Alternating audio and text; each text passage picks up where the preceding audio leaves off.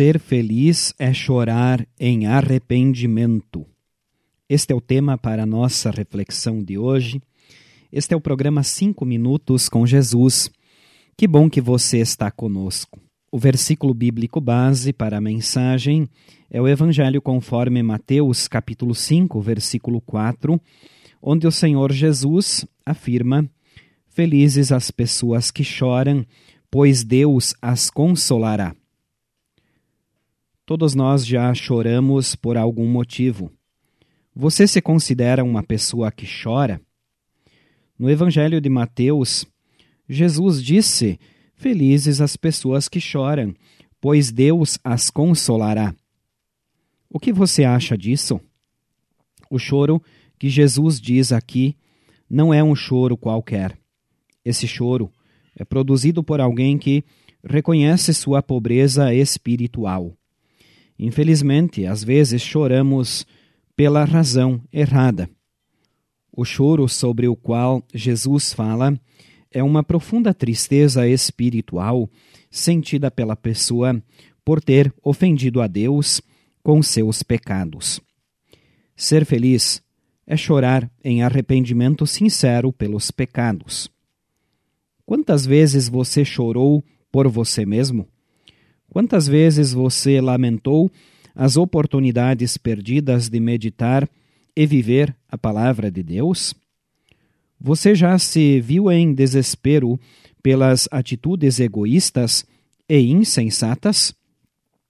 O apóstolo Pedro, quando olhou para Jesus e percebeu o seu pecado, chorou amargamente. Aqueles que choram em arrependimento pelos seus pecados são acolhidos por Jesus. Por isso, você é convidado a chorar pelos seus pecados e a crer em Jesus como o seu Salvador.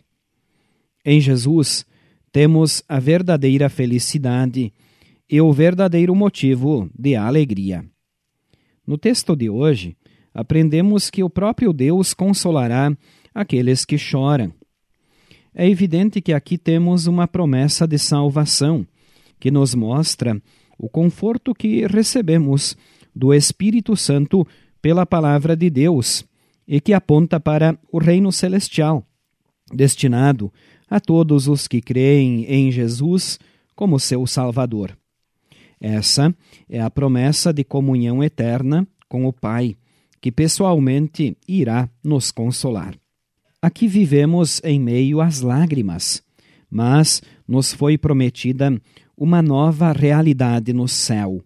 Aqui não haverá mais choro, porque todos serão santos eternamente e não haverá mais razão para chorar. Oremos.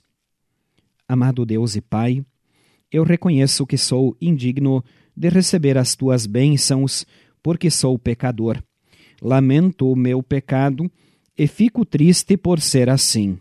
Peço o teu perdão, em nome de Jesus. Amém. Estamos chegando ao final do nosso programa de hoje. Agradecemos a você pela companhia e desejamos que o eterno Deus siga te abençoando, guardando e protegendo. Amém.